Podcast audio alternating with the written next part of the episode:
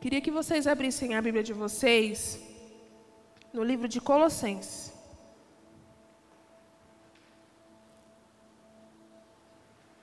Assim que vocês forem achando, vocês podem dizer amém, tá bom? Vocês me ajudem, gente. Interage comigo, hein? Isso.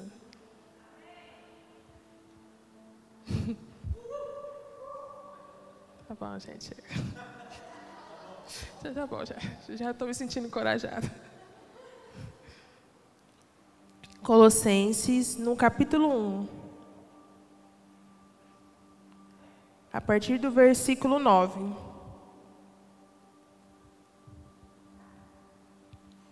Amém? Eu vou começar a ler.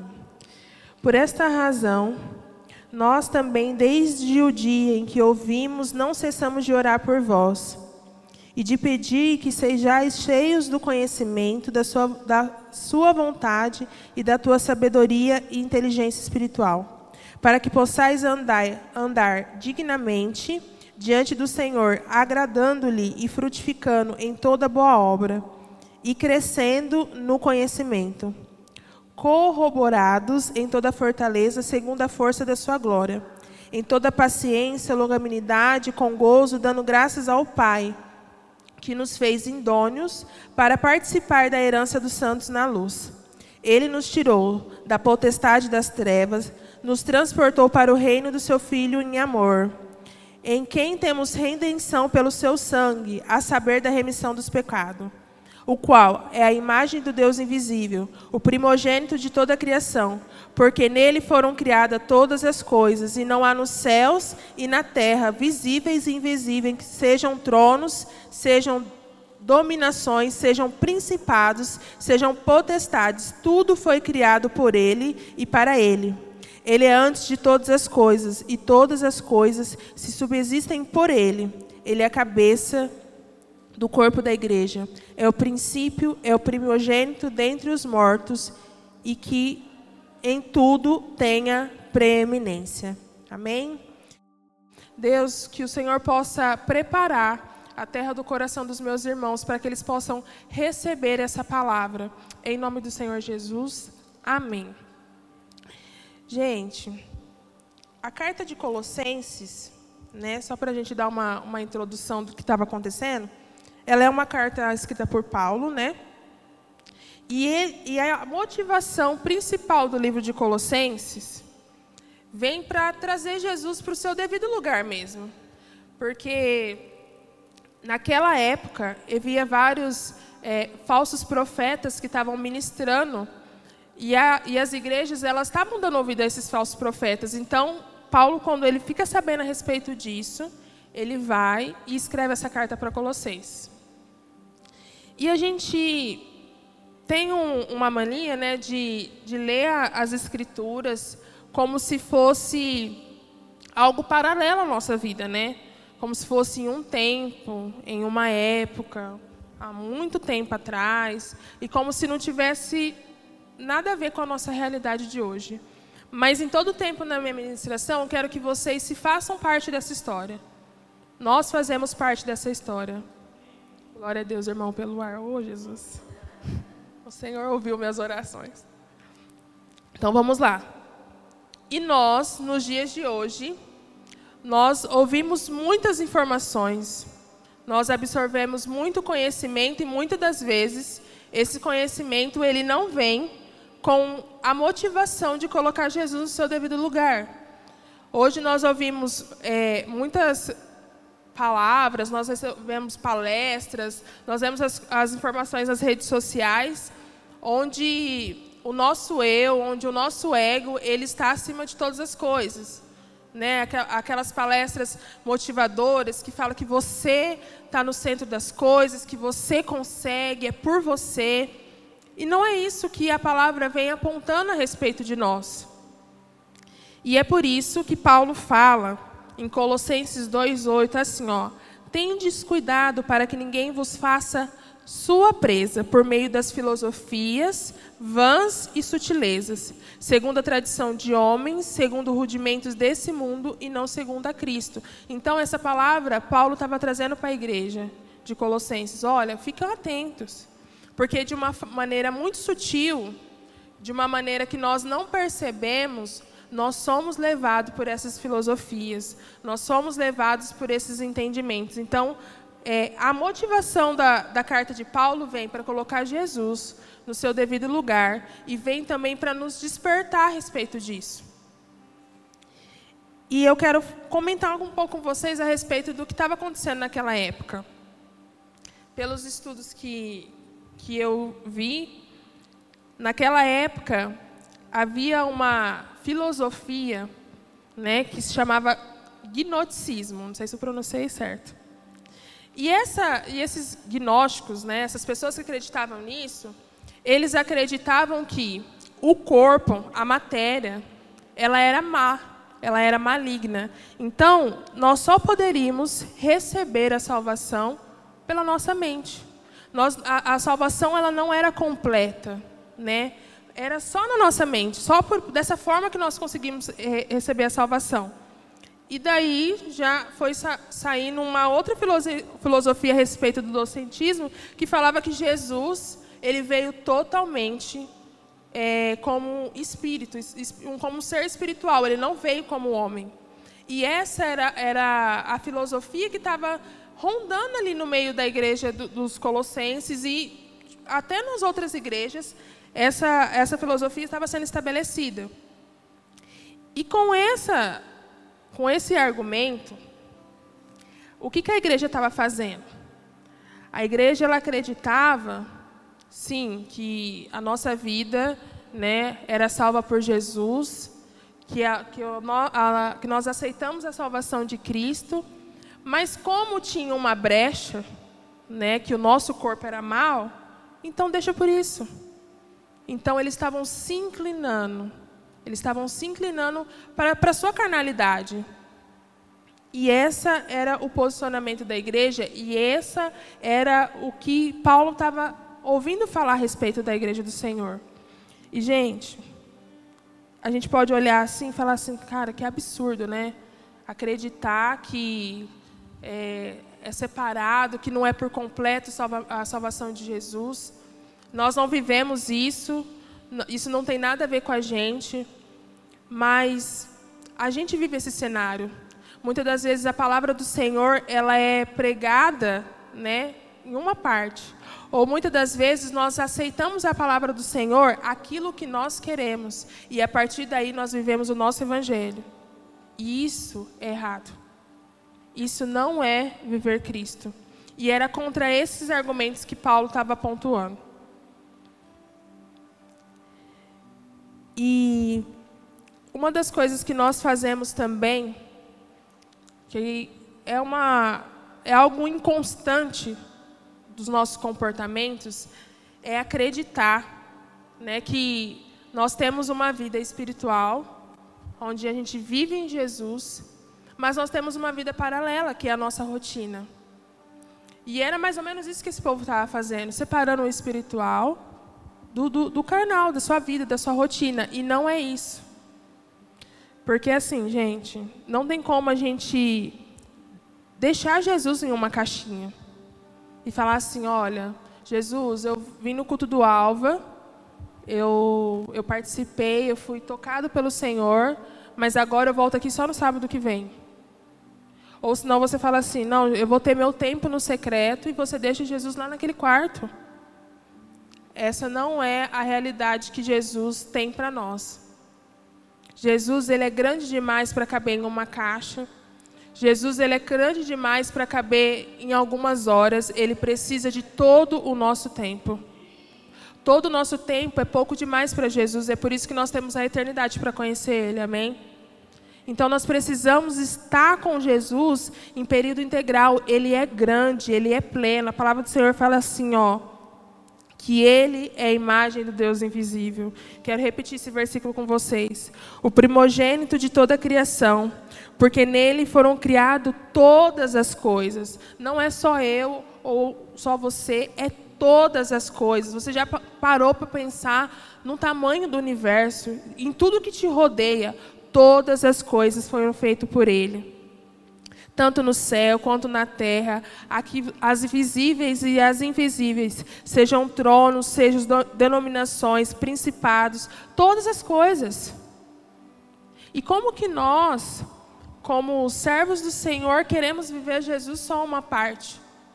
Só um pouco. Gente, Jesus é grande demais. Jesus ele é perfeito. Jesus é a nossa melhor escolha. A melhor escolha que nós fizemos foi aceitar Jesus. A melhor escolha que nós decidimos na nossa vida é viver por Jesus. E se isso não for suficiente para você querer Jesus o tempo todo na sua vida, eu quero te lembrar de algo. Gente, éramos para nós estar, estarmos mortos. A gente não tem vida se não for por Cristo. Nós cantamos aqui que Jesus, ele assumiu um, corpo de homem, ele assumiu a responsabilidade de viver como homem o tempo todo. Então, se ele assumiu viver isso, agora que nós temos a vida dele, nós temos que assumir a viver tudo isso que Jesus tem para nós de maneira integral, não só os sábados. Jesus ele precisa fazer parte da sua casa. Jesus ele precisa fazer parte do seu trabalho. Jesus precisa fazer parte do seu ministério. Jesus ele precisa fazer parte de tudo. Quando você acordar, Jesus ele, ele já está lá e a primeira pessoa que você tem que falar é com Jesus. E se você vai trabalhar, você vai com Jesus. E se você está no seu horário, é tudo com Jesus. Nós recebemos a vida dele. A palavra do Senhor fala assim, ó, que Paulo fala: Ele nos tirou da potestade das trevas e nos transportou para o reino do seu Filho em amor. Então nós estávamos aqui cativos, nós estávamos presos pelo pecado, mas Ele foi lá e nos transportou. Então, se a gente saiu desse lugar, a partir de agora nós vivemos de forma diferente. Não tem como nós vivermos da mesma forma que antes. Jesus ele se entregou por completo, o cordeiro foi entregue por completo. Logo, nós nos entregamos por completo. Nós recebemos a vida do Senhor por completo. De quem é a sua vida?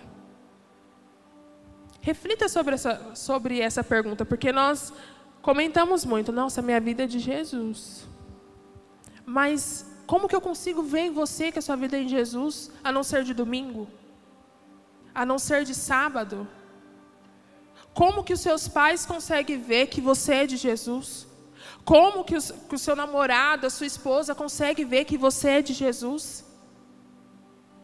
Jesus ele assumiu a responsabilidade de ser como nós pecadores, sujeito a todas as, as, vontades. Ele assumiu a responsabilidade de se separar de Deus. Por nós. E como que nós estamos vivendo a vida que Jesus tem dado para nós?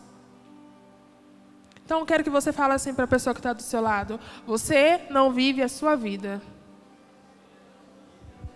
Você vive a vida de Cristo.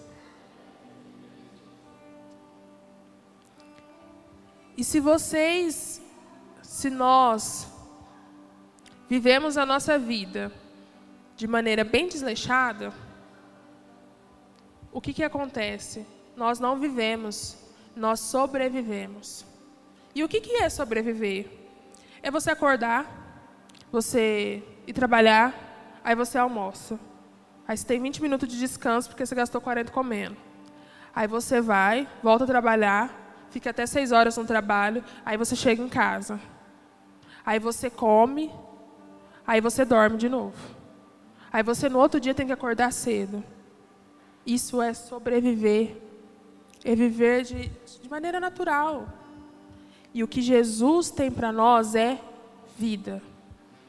Jesus assumiu essa, essa natureza de sobrevivência por nós. Ele acordou, ele ia no templo, ele comia, ele assumiu. E agora nós vivemos a vida dele. Ele assumiu a nossa sobrevivência, a nossa carnalidade, para que nós possamos viver. E como que nós estamos vivendo a vida de Cristo? Será que nós estamos maquiando um pouco o Evangelho para se tornar ajustável à nossa rotina ou à nossa vida? Será que nós estamos vivendo um Evangelho raso? Porque ter uma vida a gente ter uma vida que só tem uma parte de Jesus é raso demais. Nós temos a eternidade para conhecer Ele. E se nós passássemos aqui 24 horas por dia em adoração ao Senhor, ainda seria pouco. Imagina se, se você contabilizar quanto tempo você fica com Jesus na sua, na sua vida, na sua rotina. É pouco demais. E eu não quero aqui trazer um parâmetro né, de quem é melhor, quem consegue ficar mais tempo com Jesus. Mas eu quero despertar vocês com uma disposição. Uma disposição em viver Cristo. E uma das formas que, que Paulo usou para trazer essa mentalidade para a igreja, além das instruções que está escrito na palavra, foi a respeito da oração. Você pode ver lá no versículo 3, que ele fala assim, ó: Graça damos a Deus, o nosso Pai, nosso Senhor Jesus Cristo, orando sempre por vós. No versículo 9, por essa razão, nós também, desde o início que ouvimos, não cessamos de orar por vós. E pedir que sejam cheios do conhecimento e da vontade, da soberania e da inteligência espiritual. Então, a partir do momento que. Deixa eu ver se eu vou falar certa a palavra. Epafras. Certo?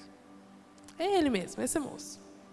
Ele foi lá e trouxe a notícia para Paulo do que estava acontecendo. Ele já começou a orar. Ele já estava em oração. Mas ele intensificou a sua oração por aquela igreja. E aí você pode falar assim: nossa, Cris, você vai falar de oração. Quem aqui não sabe que precisa orar? Todos nós sabemos que nós precisamos orar mais. Todos nós sabemos que nós precisamos jejuar mais. Todos nós sabemos que nós precisamos ler a Bíblia mais. É, é, são palavras né, e exortação que nós recebemos todos os dias. E a gente acaba tornando isso muito comum. Quando o pastor chega aqui e fala assim: olha, irmãos, vamos orar. Bom, ok, preciso orar mais. Mas, gente, é o nosso modelo de vida. Se a vida não é nossa, existe uma forma de se viver.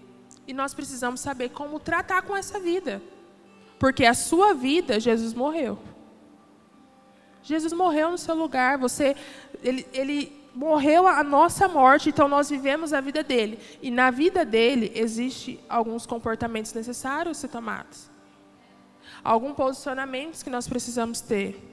Algumas renúncias que nós precisamos é, viver, algumas coisas que nós precisamos entregar. É a nossa realidade de hoje. E não foi imposta a força por nós. Ó, oh, você não tem escolha, você tem que aceitar Jesus agora. Não foi essa a realidade nós aceitamos de bom grado essa vida. Nós queremos essa vida. Nós reconhecemos o sacrifício de Jesus na cruz por nós. Nós reconhecemos tudo que ele fez por nós e nós aceitamos. Então, se nós aceitamos, tem que arder em nós uma disposição em fazer as coisas que agradam o nosso amado. Jesus aceitou viver dessa forma, de uma forma carnal, por nós. Jesus aceitou vir como homem por nós. E nos momentos mais difíceis, será que não passou pela, pela cabeça de Jesus, tipo assim, cara, eu sou Deus, eu vou embora daqui, eu vou deixar tudo. Mas, Senhor, que todavia seja feita a tua vontade, porque eu aceitei o desafio. Eu falei, envia-me a mim eu estou aqui. Então nós aceitamos. Então tem que arder em nós uma disposição. E outra coisa, são princípios. Princípios, gente, são inegociáveis. Vamos se dizer que vocês vão construir uma casa. E nós sabemos que um alicerce, ele precisa de concreto, ele precisa de ferro. Para você construir algo sólido, é inegociável. Você não vai construir sua casa com madeira. O, o alicerce você vai construir com madeira? Só com areia? Não, é inegociável. Se você construir um quarto um alicerce firme e você construir um outro quarto na, na madeira, na areia, vai cair. É inegociável. E uma vida em oração não é negociável. Não é assim, ah, hoje eu oro e amanhã eu não oro mais. Nós temos a escolha de viver dessa forma, mas nós sofremos a consequência por vivermos desse jeito também. Porque você já percebeu que tem dia que as coisas não vai? Tem dia que as coisas estão tá empacadas, tem dia que o trabalho não está dando certo, o teu gerente está aqui, ó, na tua orelha, tem dia que você acorda atrasado, tudo coopera para dar tudo errado. E qual que é o nosso comportamento? Eu preciso fazer alguma coisa? Não, eu vou fazer isso, meu gerente vai fazer. Isso. E tá certo, tem que fazer. Mas Jesus acordou junto com você? Jesus foi convidado para fazer parte do seu trabalho. Você, você falou, Jesus, senta aqui na, na, mesa aqui junto comigo, na cadeira, né? Aqui do meu lado. Trabalha junto comigo. Você convidou Jesus para fazer parte da sua rotina? Porque a oração, ela não, não é apenas você chegar à noite e falar assim, oh, Jesus, é, eu te agradeço pelo dia, em nome de Jesus, amém não é o, o, só apenas o ato de você falar com Deus, mas você precisa se relacionar com Jesus através da oração. E a palavra fala assim: que em todo tempo ore sem cessar. Então, quando nós não fazemos isso, como nós não convidamos Jesus para a nossa vida, não convidamos Jesus para a nossa rotina, nós vivemos as coisas de acordo com a nossa vontade. Quando nós não entramos nesse, nessa vida de oração, os nossos ouvidos não são sensíveis, porque a oração não é apenas você falar ou trazer uma lista de pedidos para Deus. Não é isso. É, é um diálogo, você fala, ele vai te responder. E aí, se você não tem uma vida nesse lugar, nós corremos o risco de Jesus falar e a gente não ouvir. E se a gente não ouve, nós tomamos atitude de acordo com a nossa vontade ou com os nossos achômetros. E tem a grande possibilidade de dar tudo errado. E aí, quando dá tudo errado, a gente fala assim: Olha, Deus, eu vim aqui te apresentar o meu dia porque foi tão difícil. Você não convida ele para fazer parte da sua rotina, mas você convida ele para resolver o seu problema. Está errado. Não é dessa forma que nós nos relacionamos com Jesus. Não é assim que nós relacionamos com a vida que Jesus nos deu. E a palavra relacionamento, ela vem do latim, né, a sua etimologia, e fala sobre o ato de relatar ou narrar ou trazer alguma coisa de volta. Então, quando nós nos relacionamos com a vida de Cristo, nós estamos o tempo todo relatando e narrando aquilo que Jesus fez por nós. E é por isso que nós temos responsabilidade sobre, a, sobre as nossas vidas. Porque Jesus fez um plano perfeito. Jesus te salvou. Eu queria que vocês fechassem seus olhos agora. Será que você consegue lembrar aonde você estava sem Jesus? Será que você consegue lembrar o que você estava vivendo sem Jesus, o quanto você estava afundada no pecado, o quanto era uma vida sem saída. Agora, comece a lembrar o que Jesus fez por você. Comece a lembrar como Jesus te tocou. Comece a lembrar como Jesus, ele começou a te libertar. E chegou um dia que você falava assim: Nossa, eu nem sabia que eu fui liberto desse pecado. E comece a lembrar quando o Espírito Santo começou a ministrar na sua vida e você começou a ouvir ao Senhor de uma forma diferente. Senhor, traz para nós a nossa memória tudo que nós vivemos com o Senhor. Não deixa que a gente passa desapercebido. Essa é a nossa história, Espírito Santo de Deus.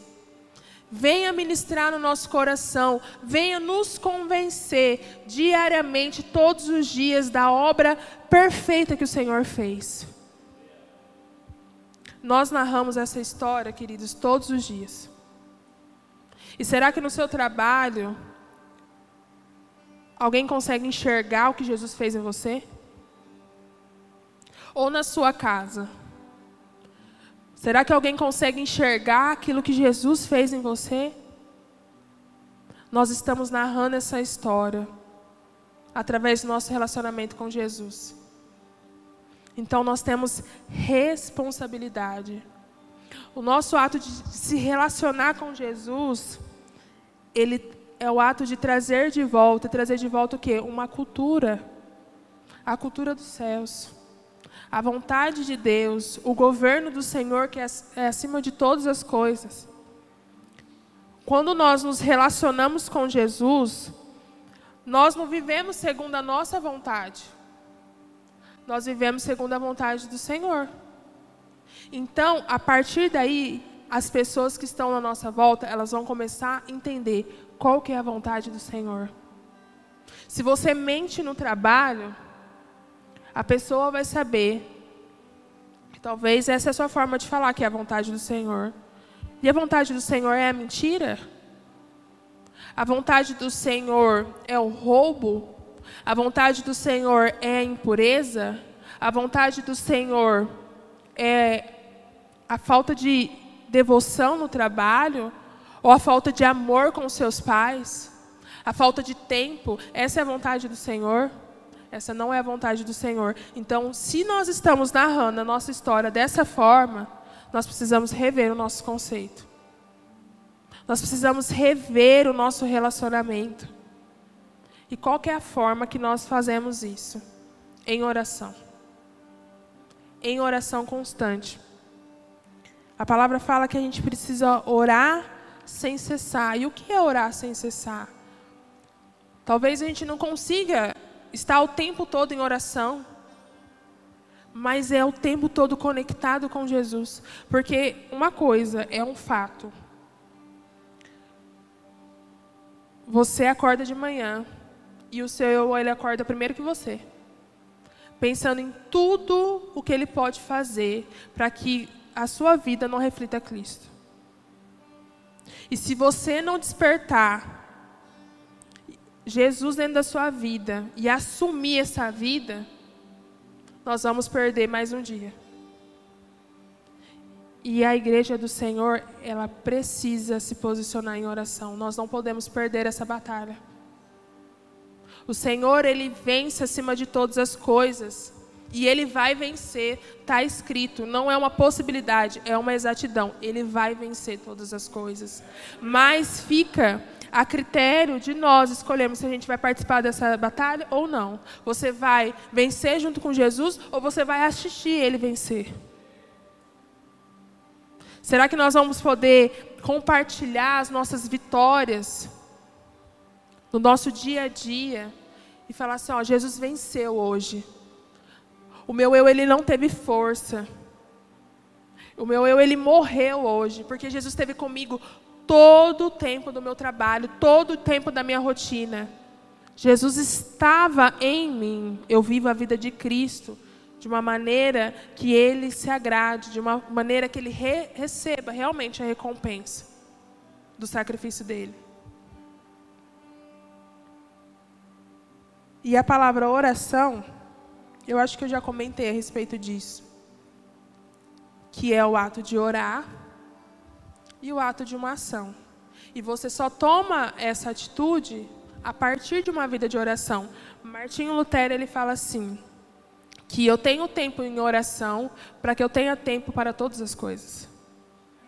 Então eu oro para viver para Jesus. Eu não vivo e depois eu oro à noite para Jesus só para mostrar para ele tudo que eu estou vivendo. Não é dessa forma. É uma vida em Jesus. E aqui Paulo foi uma da, das formas que ele usou para orientar a igreja foi: olha, ore sem cessar. Não deixe de orar. Estejam sempre em oração. E eu queria trazer três, três pontos para vocês a respeito da oração. Que através dela nós temos a revelação de Cristo. E isso, gente, é o mais importante. Você já chegou o dia na sua rotina que você falou assim, cara, eu preciso enxergar Cristo na minha vida. Porque se eu não enxergar Cristo, nada dá certo. Então, a partir do momento que você entra, tá, tá dando tudo errado, mas você entra nesse lugar de oração, Senhor, eu estou aqui. Senhor, eu sei que eu sou perfeito, eu sou falho, mas eu preciso te ver, eu te convido para a minha rotina. É uma certeza, Ele vem. Nós precisamos crer que o Senhor ele vem e você começa a enxergar o Senhor. E Paulo fala em Colossenses 3, 1 e 2. Portanto, vocês não foram ressuscitados juntamente com Cristo? Busquem as coisas lá do alto, onde Cristo vive, assentado à direita de Deus. Pense as coisas do alto e não as coisas que estão aqui na terra. Então, a partir do momento que nós entramos nesse lugar de oração, nos dispomos a viver uma vida em oração, nós estamos conectados com Cristo, não olhando para as coisas dessa terra, mas olhamos para o alvo que é o Senhor. E a partir daí, nós conseguimos enxergá-lo na nossa rotina, enxergá-lo na nossa vida, e é nos pequenos detalhes. O ato de você acordar e respirar, tem Jesus nisso. A palavra do Senhor fala assim: que a misericórdia do Senhor é a causa de não sermos consumidos. Imagine agora você na sua rotina, um dia que você está perturbado, porque existem esses dias na nossa vida que nós estamos terríveis. E quando chega no final do dia, você fala assim: nossa, acabou. Sabe o que é isso? É a misericórdia do Senhor, que foi a causa de você não ser consumida por você mesma. Então Jesus, ele esteve com você. Então a partir do momento que você tem uma vida em oração com Jesus, ele começa a apresentar em detalhes. Ele começa a falar com você, você começa a conhecer a respeito dele. E outra coisa, a partir do momento que nós temos uma vida em oração, a nossa carne, ela é mortificada. A nossa carne, ela é repreendida, ela se submete ao governo do Senhor isso em oração. Nós oramos para que a gente possa vigiar mais. E é o Espírito Santo de Deus que nos convence: olha, isso aí está errado. Olha, por esse caminho não dá certo.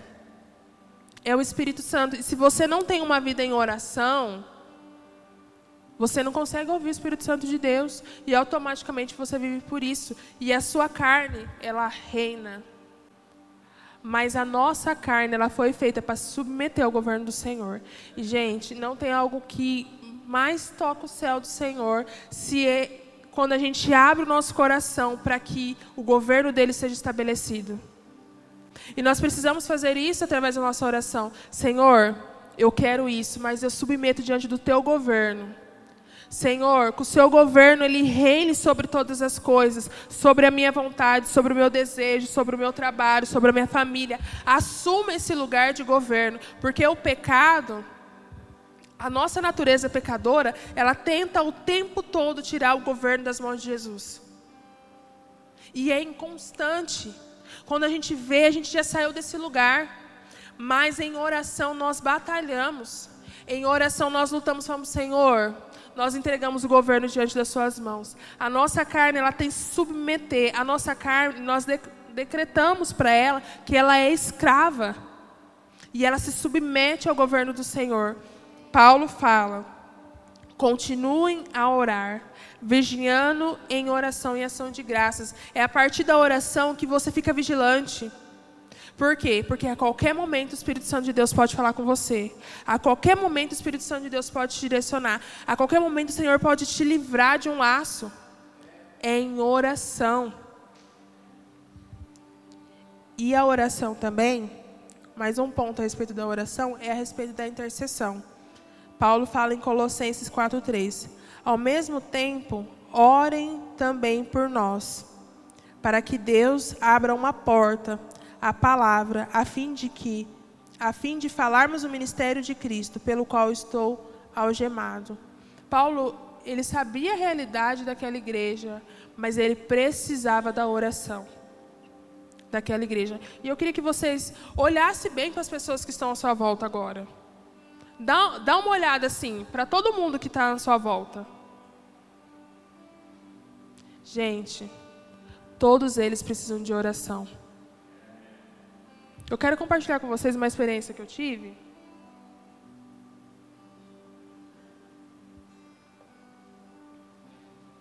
Há um tempo atrás, não faz muito tempo isso, como todo crente, eu estava na, nas crises da vida e, e eu estava muito ruim e eu falei, Jesus, olha, não está dando mais. Está difícil permanecer no teu caminho. Porque essa é uma realidade. Nós chegamos nesse, nesse ponto. Está difícil. Não consigo mais. E eu estava desse jeito. Jesus, eu não consigo mais. E eu já tinha falado até para Jesus assim: Ó, oh, não consigo orar mais. Não consigo jejuar. Não consigo abrir a Bíblia. Não tenho vontade. Eu quero ficar quietinha. Porque nós também queremos ficar quietinhos quando nós estamos em crise. E uma amiga, ela chegou em mim e falou assim: Cris, você está bem? E como uma boa fake, tô ótima, né? Tô, tô, tô bem. Mas eu queria dar uma dica para você. A gente viu o podcast que a Bela gravou, tá no projeto 365. Se vocês não ouviram, vai lá e ouçam. E ela fala a respeito de você ter amigos que te confronte.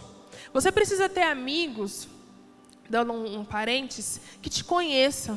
Porque na hora que você falar assim, dá aquele sorriso amarelo e falar tá tudo bem, ele vai falar assim, ó, não tá tudo bem. E ele vai fazer algo a respeito. Ele vai fazer algo a respeito. E eu tinha uma amiga que me conhecia.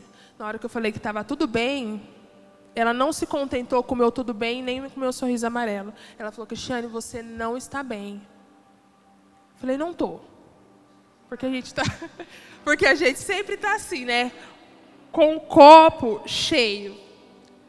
E como a gente vive na rotina, você pergunta, todo mundo vai, perguntando, você está bem? Estou bem, então tá bom.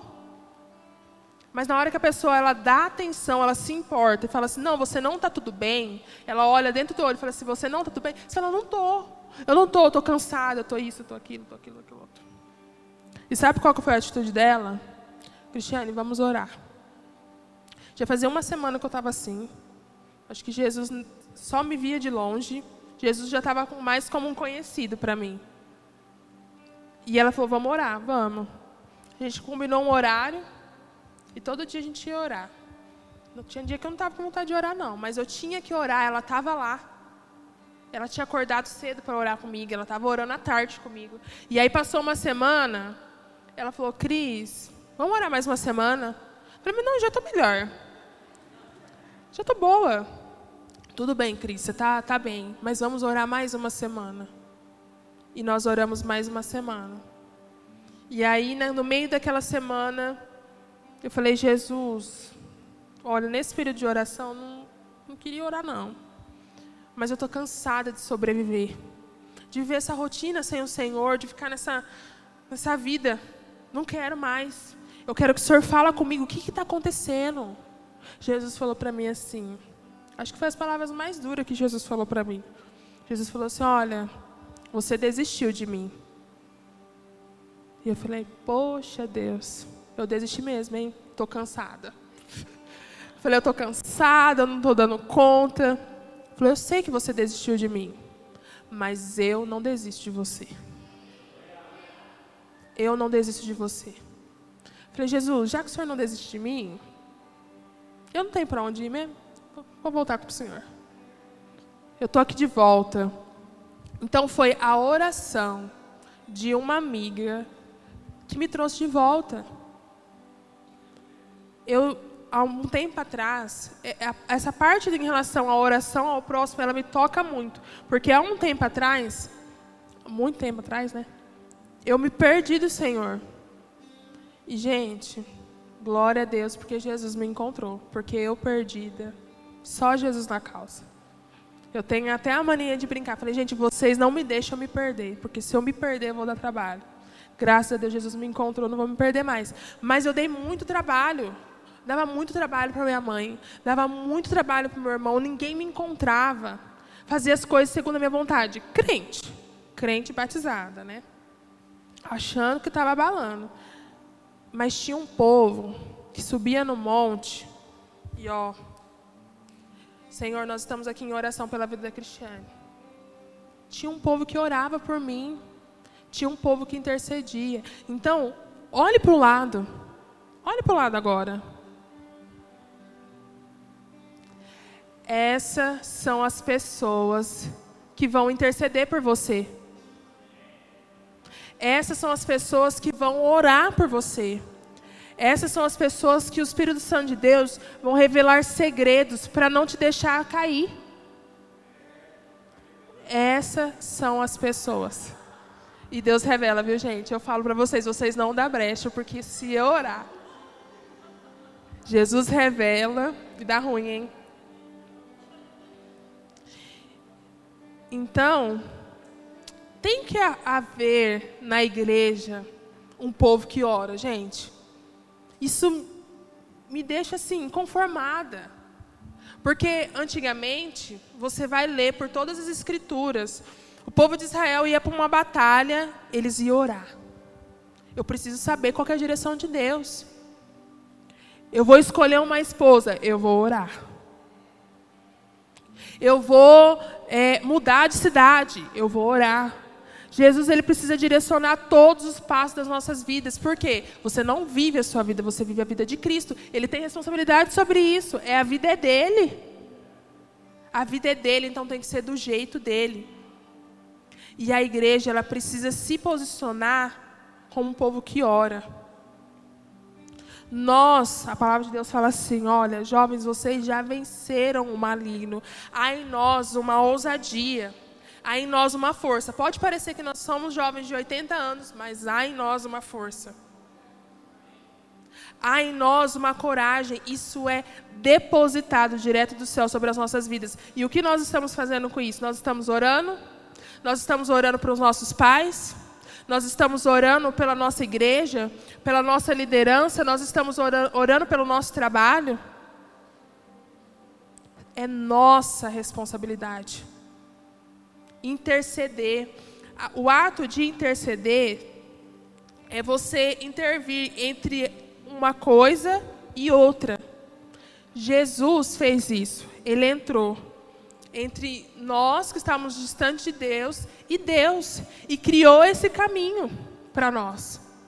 E agora nós vivemos a vida de quem? De quem? E se nós vivemos a vida de Cristo, nós fazemos o que Cristo faz, não é? Então, interceder não é só para as irmãs da intercessão, é para nós é entrar entre duas coisas, é entrar entre o seu irmão e Jesus e ser um caminho para que ele se aproxime de Cristo em oração. É entrar entre o seu trabalho e Jesus e, e deixar que ser caminho, instrumento de bênção no seu trabalho. Isso é interceder.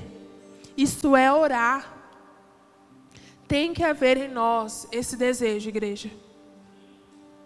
Tem que haver em nós essa, vontade. E a palavra vai falar, eu já estou caminhando para o final. Que por esta razão, também, desde o dia que soubemos disso, não deixamos de orar e pedir para vocês para que transbordem do pleno conhecimento da vontade de Deus, da soberania e do entendimento espiritual. Dessa maneira poderão viver de modo digno para seu inteiro agrado, frutificando de toda boa obra, crescendo em crescimento. Assim vocês serão fortalecidos no poder, segundo a força da sua glória e toda perseverança, paciência e alegria. Gente, quem nos enche? É o Espírito Santo de Deus. E como nós acessamos o Espírito Santo de Deus? em oração. É isso que Paulo está falando. Olha, eu oro por vocês. Eu estou orando por vocês para que o Espírito Santo de Deus te encha. para que vocês tenham o fruto do Espírito, para que vocês tenham a alegria, para vocês tenham a paciência, a longanimidade. Eu oro para vocês, para que vocês transbordem do conhecimento de Deus. Se nós lermos esse, é, esse livro, a, a palavra do Senhor, sem a revelação do Espírito Santo de Deus, ele se torna mais um livro. Nós precisamos do Espírito Santo de Deus. Paulo também fala: ó, eu oro para que vocês possam viver de uma forma digna. Quem convence, o Espírito Santo é quem convence o homem do pecado, da justiça e do juízo. Ele que nos convence como nós devemos viver. Está certo, está errado. Eu oro. Só em oração que nós alcançamos o Espírito Santo de Deus. Eu queria que vocês ficassem em pé. Que vocês fechassem os seus olhos.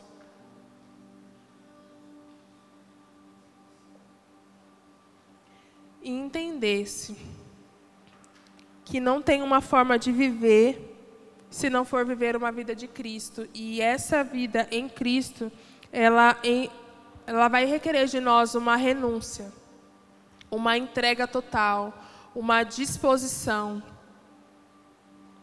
E quem é que está disposto a viver isso? Que não seja só mais um momento em oração, mas que seja um coração disposto a viver uma vida diante da presença do Senhor.